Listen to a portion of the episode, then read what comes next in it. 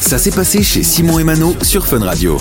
Elle fête son anniversaire aujourd'hui, 36 ans pour euh, bah, notre très chère Rihanna, hein, qui a énormément de cartons, hein, Rihanna.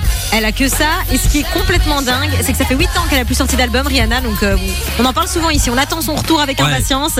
Et elle reste la quatrième artiste la plus écoutée du monde. Et ça, c'est un truc de C'est fou. quand énorme, même. hein. Bah, c'est un truc de dingue. En même temps, comme tu le disais, il y a que des, c'est que des hits. Donc, euh, enfin, on connaît tous au moins une chanson de Rihanna et une encore. Oui, gentille, oui, hein, en beaucoup plus. beaucoup. hein. Mais en fait, Évidemment. tu parles d'albums qu'elle n'a pas sorti depuis longtemps. Et il faut savoir qu'elle a été aperçue à Paris euh, depuis quelques temps J'ai maintenant. vu ça. Notamment au château de Versailles, où visiblement elle tournerait en clip parce qu'il y a euh, des caméras, il y a des drones, il y a des danseurs, il y a des mannequins, enfin, il y a des maquilleurs, il y, a- il y a plein de choses là-bas. Donc, euh, elle n'est pas juste en train de visiter le château. quoi. Après Rihanna, elle nous fait toujours des coups comme ça l'année dernière. Je me souviens en Super Bowl, on attendait tous Oui. un album. Il n'y a rien eu. Jusqu'à la dernière seconde, on s'est dit peut-être que, et pas du tout. Donc, affaire à suivre. On en reparlera Et en plus de cas. ça, elle était aperçue en studio euh, d'enregistrement à Saint-Denis, donc aussi à Paris. Donc euh, Ça elle n'avait devient pas flagrant, visité. Hein, euh, Je pense pas, non. Ou alors c'est une visite euh, plutôt euh, mystérieuse. Mais je crois qu'il y a un truc qui va sortir derrière. On en reparlera dans tous les cas ici sur Fun. on vous a fait un point bah, sur la situation Rihanna sur notre site internet hein, funradio.be.